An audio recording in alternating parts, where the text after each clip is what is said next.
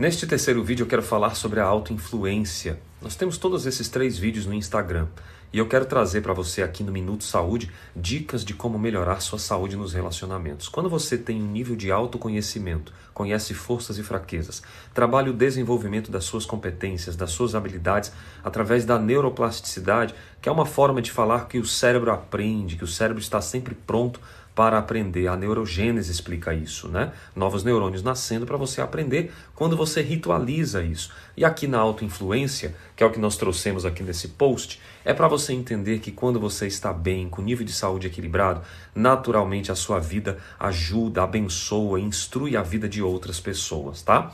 Saiba mais sobre isso nos nossos canais. Acesse lá no Instagram que eu fiz três vídeos maiores para você e eu tenho certeza que a gente vai crescer muito em tempos de crise, da qual autoconhecimento, autodesenvolvimento e autoinfluência.